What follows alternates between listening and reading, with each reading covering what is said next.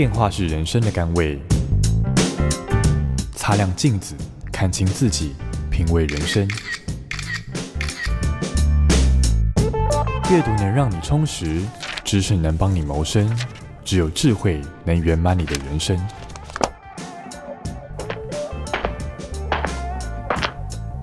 周末炼金术。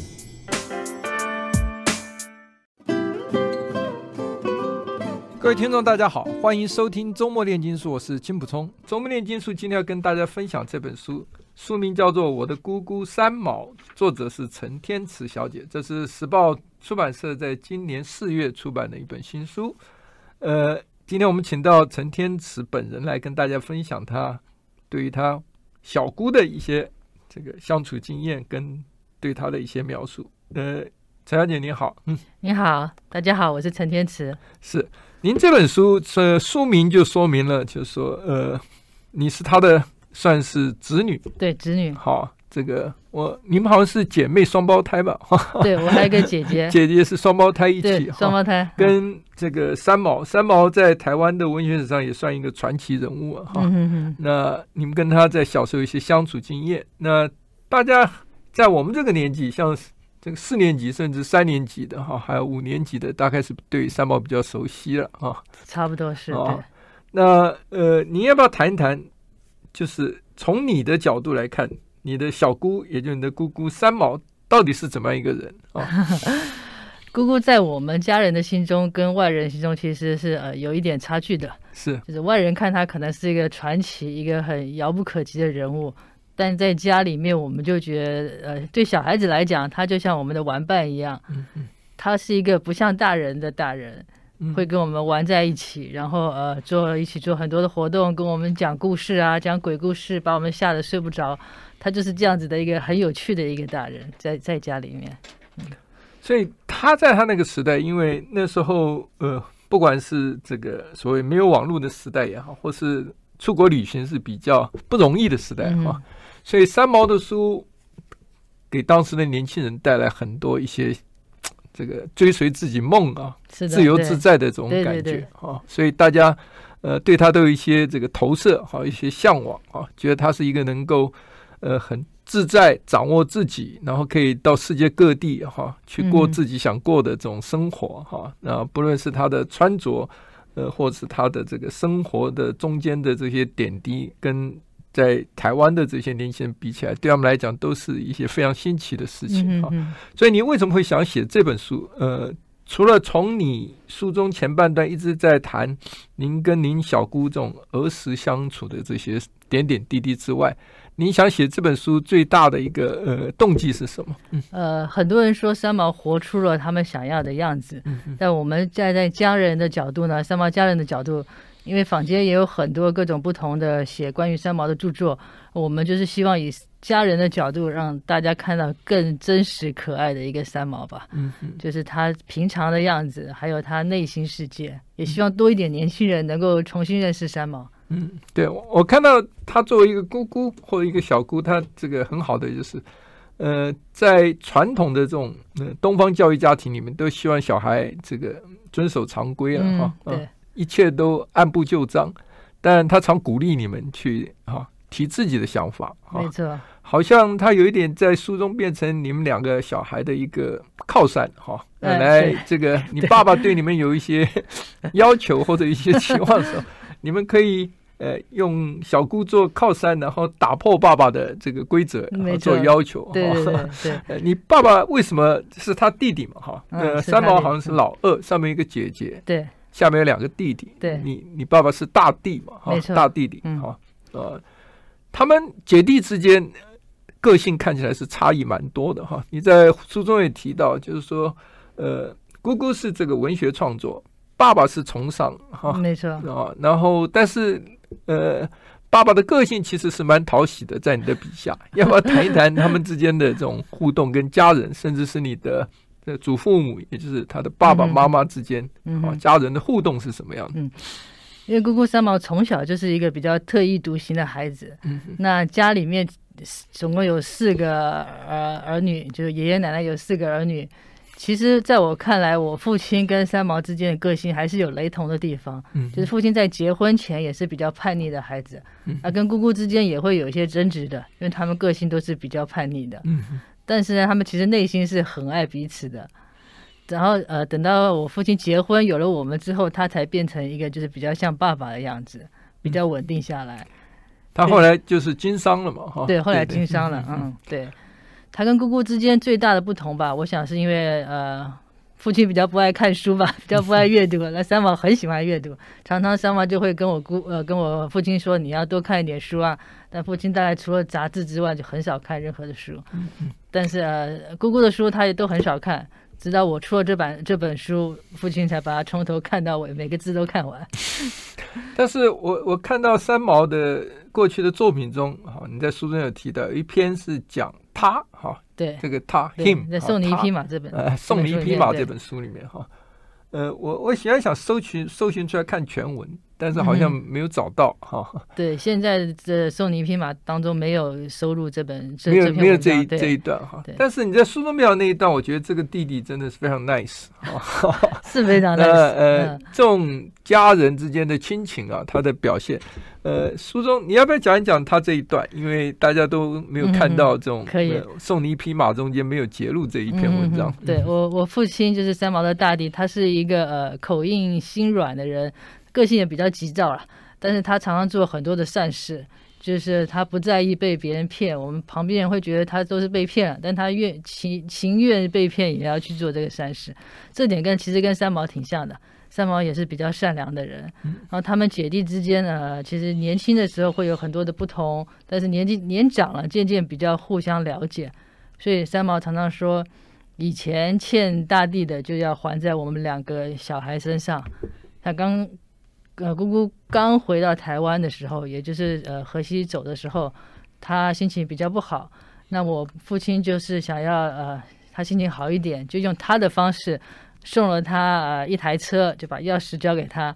但是三毛是一个呃物欲比较低的人，他觉得那时候他心情很难过。你送他什么东西，他都不会开心起来，他也没有太在意那那一台车。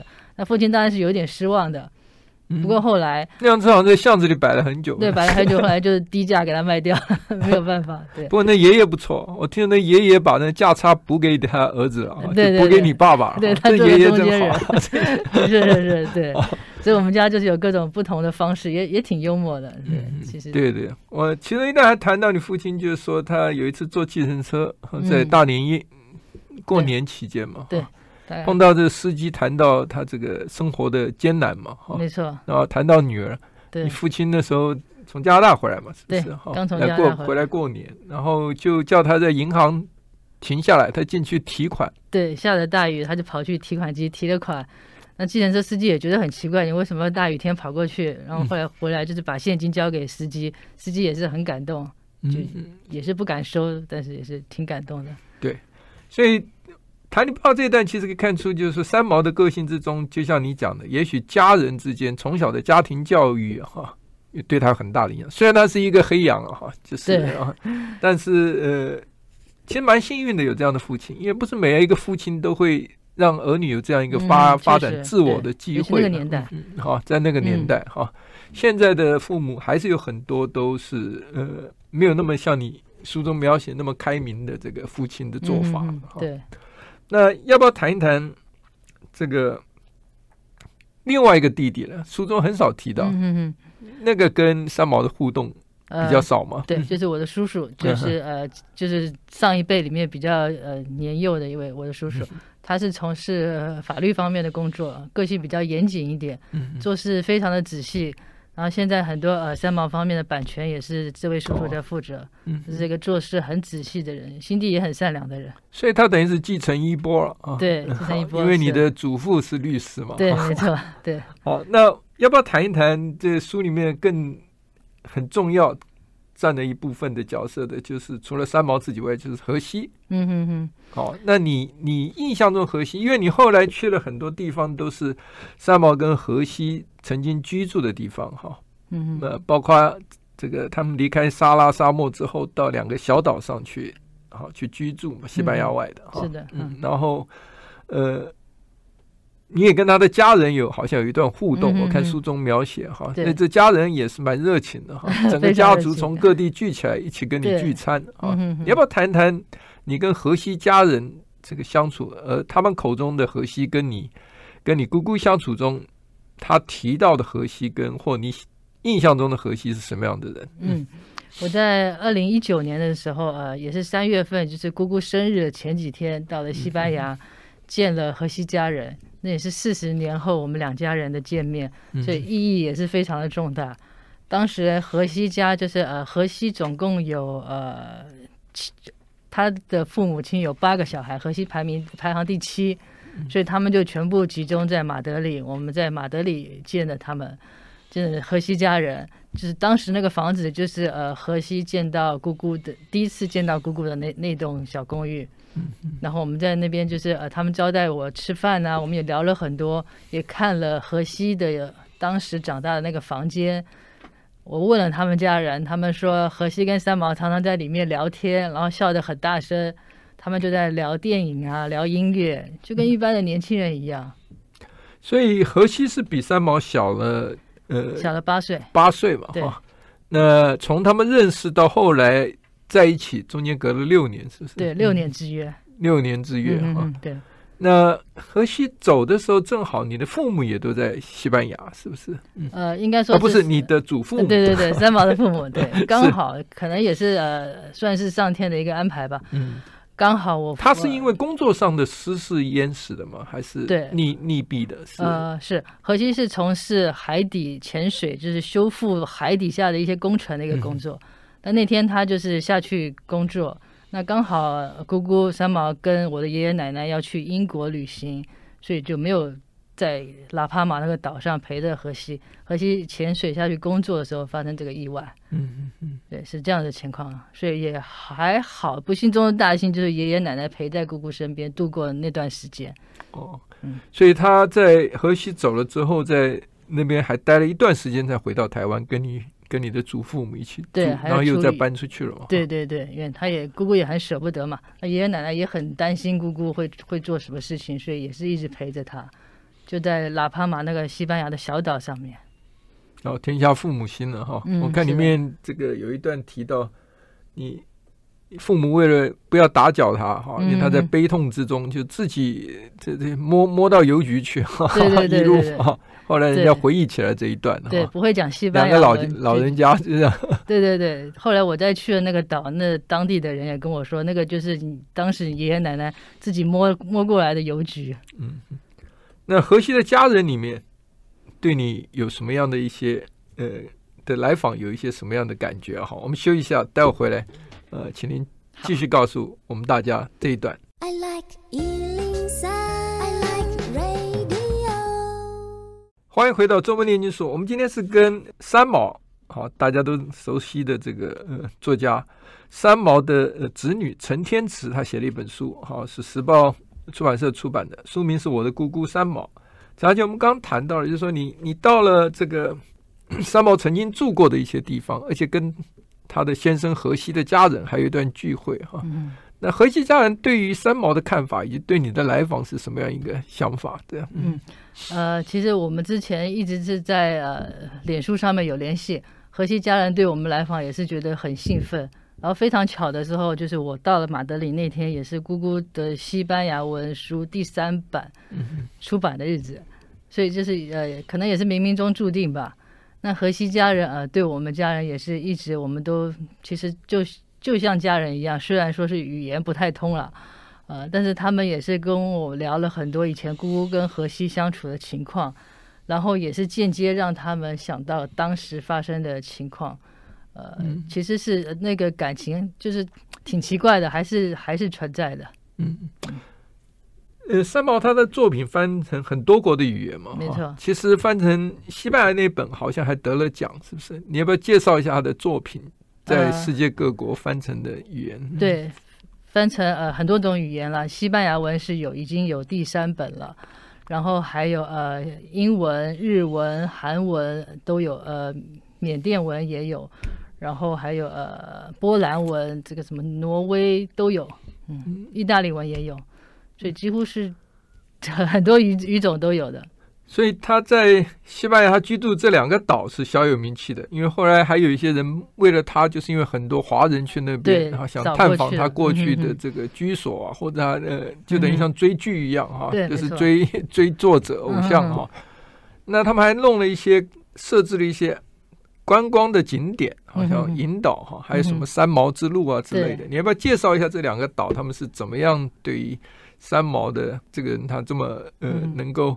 把它当做一个他们非常想吸引观光客也好，嗯、能够想来纪念也好的一个荣。嗯，嗯对，这两个岛是在呃西班牙的呃西西方，就是在呃北非的北边，其实已经很接近撒哈拉沙漠了。就是姑姑跟荷西当时因为呃沙漠里面有战乱，他们就回到了大加那利岛居住。这是第一个岛，第二个岛是拉帕马岛，也就是荷西逝世了，他们。逝世前居住的岛，也就是他们最后一段时光，就是在拉帕马岛度过的。那这两个岛呢，呃，就是因为呃，当地的政府发现很多的华人朋友，就是突然就来到这两个岛，然后呢，很想。就站在三毛的故居门口，就是唱歌啊，唱橄榄树啊，然后想要见见书里面提到的甘地女士啊，就是各种的行为，当地的政府就被引起了兴趣，就开始规划三毛之路，就在这两个岛做了很多三毛的故居，还有以前姑姑常去的餐厅，她喜欢吃的三毛鱿鱼啊，这些，他就发展出一些周边的一些跟。三毛相关的一些呃文化，但是结合了一些当地西班牙的文化，嗯，其实是挺有意义的一件事情。所以您刚刚讲说，这些观光客会在他的故居前面唱橄榄树啊，这恐怕要跟年轻朋友解释一下。很多年轻人听过橄榄树、齐豫的歌，嗯，对，但是不知道为什么要唱啊，因为歌词是你小姑做的嘛，对，是三毛作词，李泰祥老师作曲，哦，对，齐豫老师演唱的，是，所以你们家。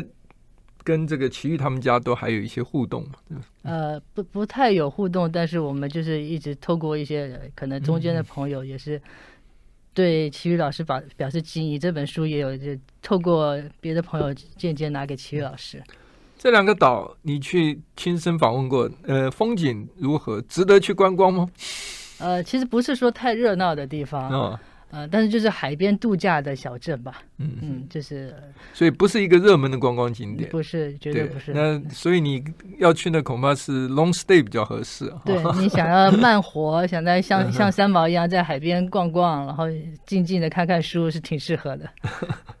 那多谈一下，就是说三毛跟你们相处的时候，让你记忆最深刻的有哪些事情？你在书中有一些提及哈。嗯嗯嗯。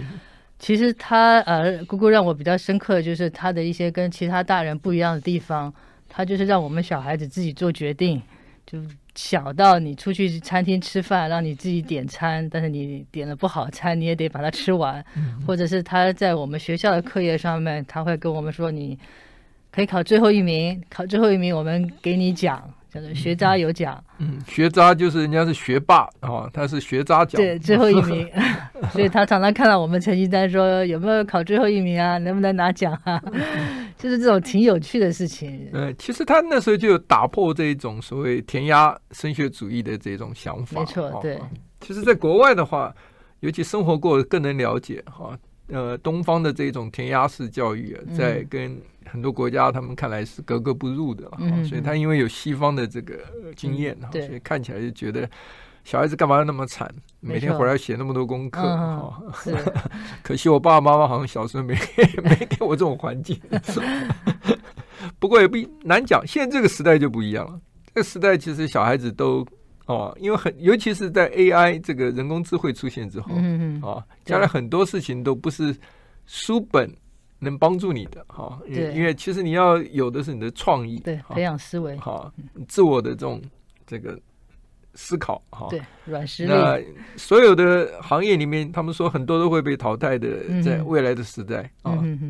有几个是让你很讶异，他说医生可能会被淘汰哦，是吗？因为人工智慧以后，他把全世界的病例都可以集中起来做一个 database，啊，他的判平常医生是凭自己行医经验嘛，嗯，凭经验对，到时候他是凭他的这个大数据啊，比你还做得准。司机当然是这个呃，无人驾驶，呃，对，无人驾驶呢是一定然后迟早的事，现在特斯拉都已经是很风险了，对。呃，另外还有一个就是大家也没想到律师。啊，尤其是在国外的律师，嗯、国外律师是用案例，对案例法、英美法、英美法的时候，对。哦，他能够脑袋能够这个电脑能够容量，哦、他连这围棋你都下不过他，现在全世界人脑都下不过他，这有可能。对，所以你姑姑那个教育方法是走在时代的尖端的，那时候 不强调这个呃，要在填鸭式的教育之下去这个呃争取好成绩哈，而是要培养自己的自我的这个思考方式。嗯，嗯，是的。那您自己本人哈也是在呃西方生活嘛哈，那我看你书中也描写一下你对于这个西方跟东方人啊华人尤其之间的文化差异，我们是不是休息一下？待会儿回来，请您继续跟大家谈一下这一部分。好的。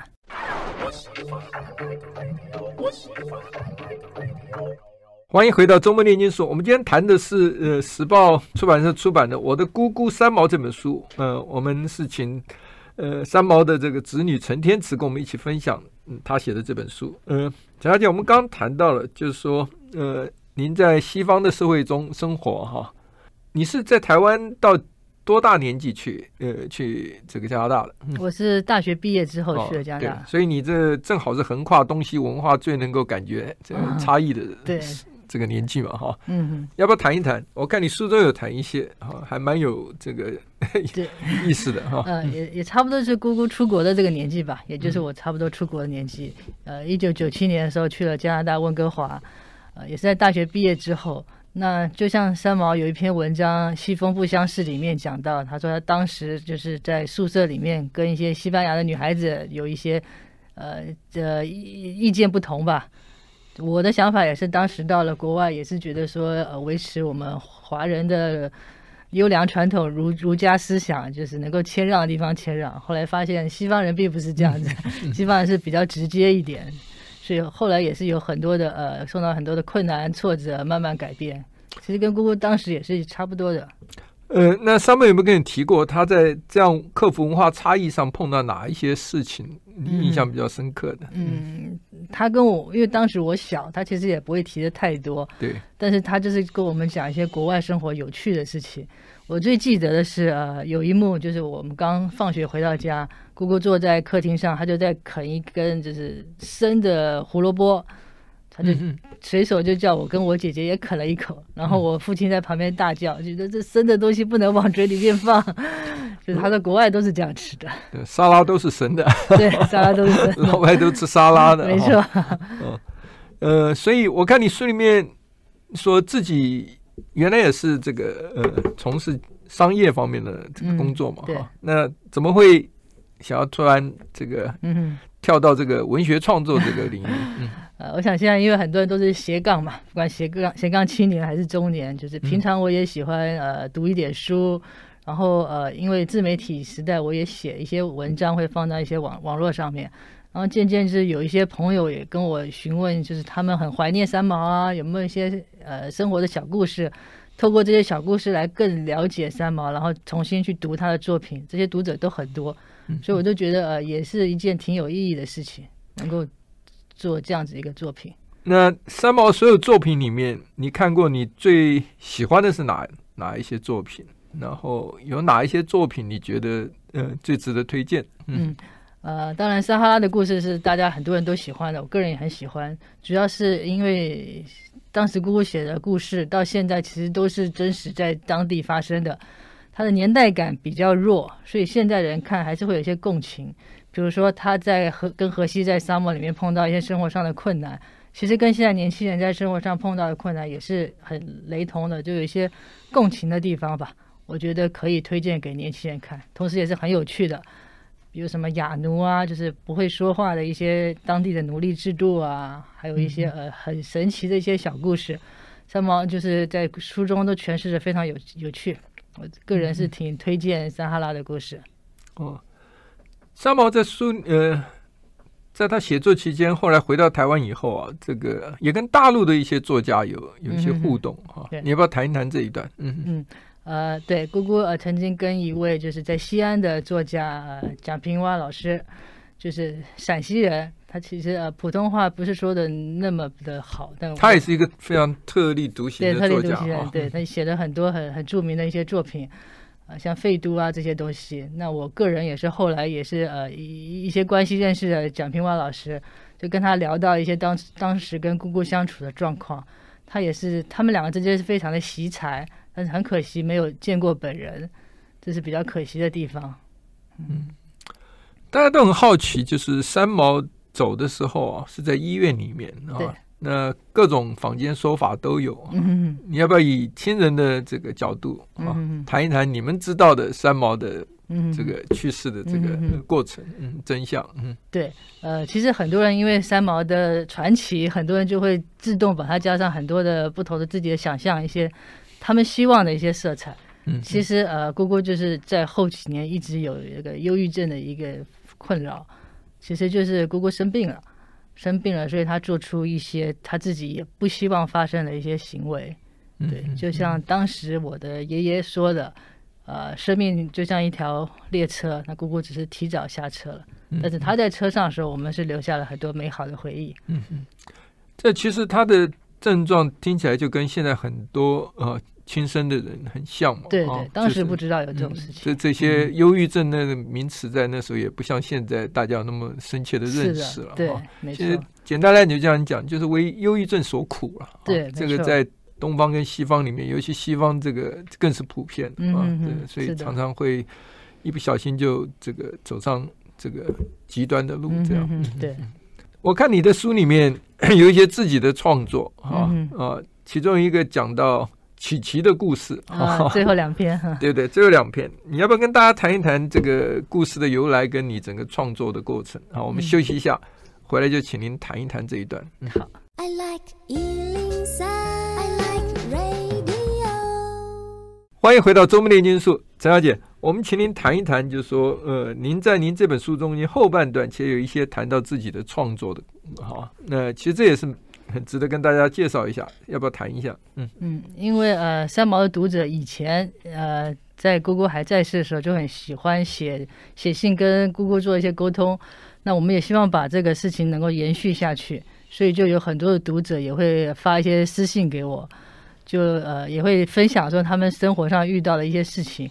那这本书最后的琪琪的故事，就是一个读者来信说他自己碰到一些感情上的困扰。